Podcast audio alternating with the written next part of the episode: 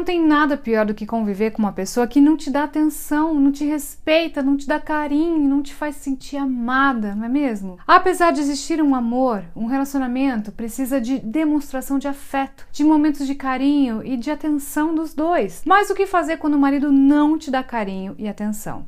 Será que tem como mudar isso? Eu sou a Fabi Piffer do Espaço Recomeçar e hoje eu vou te dar cinco dicas poderosas para que seu marido volte a ser aquele homem carinhoso, amoroso e atencioso que ele era no início da relação.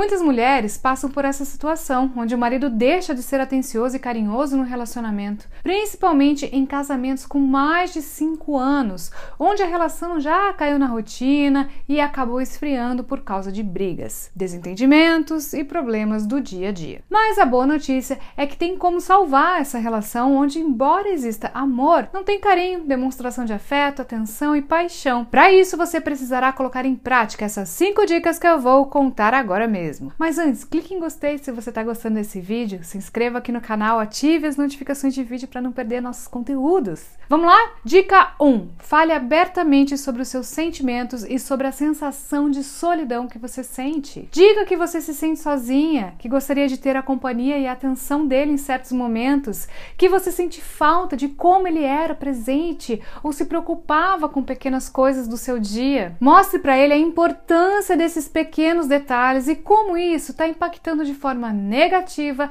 na sua autoestima, na sua autoconfiança e nas suas emoções. Dica 2: dê prioridade para a sua relação e cuide do seu casamento com atenção e carinho. Algo muito comum nessas situações é a mulher se sentir assim, mas não ser carinhosa e atenciosa com o marido também.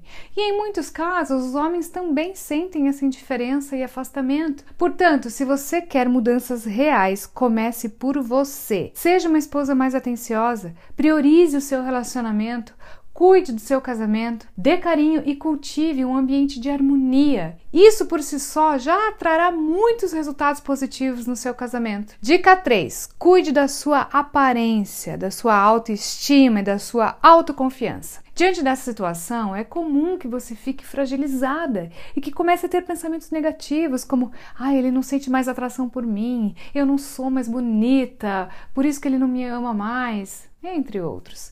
Então, Cuide da sua autoestima. Mude seu cabelo, compre roupas novas, faça uma make, cuide das suas unhas, use salto alto, se sinta poderosa. Isso vai refletir em como você se sente e na energia que você irradia. Pode ter certeza que essas mudanças na sua autoestima vão fazer ele te olhar com outros olhos e até se preocupar com os outros admiradores. Uhum. Dica 4: elimine todos os fatores externos, como a interferência de parentes próximos, amigos e invejosos. É muito afastar pessoas que querem o mal de vocês dois, assim como espíritos que possam estar afetando negativamente a sua relação. E nesse caso, também recomendamos realizar uma consulta espiritual para saber se existe trabalhos negativos agindo contra o seu relacionamento ou se há um espírito obsessor atrapalhando a felicidade de vocês, ok? Dica 5: seja você mesma. Tenha seu tempo livre faça aquilo que te deixa feliz. Há casos em que a solidão e a sensação de falta falta de carinho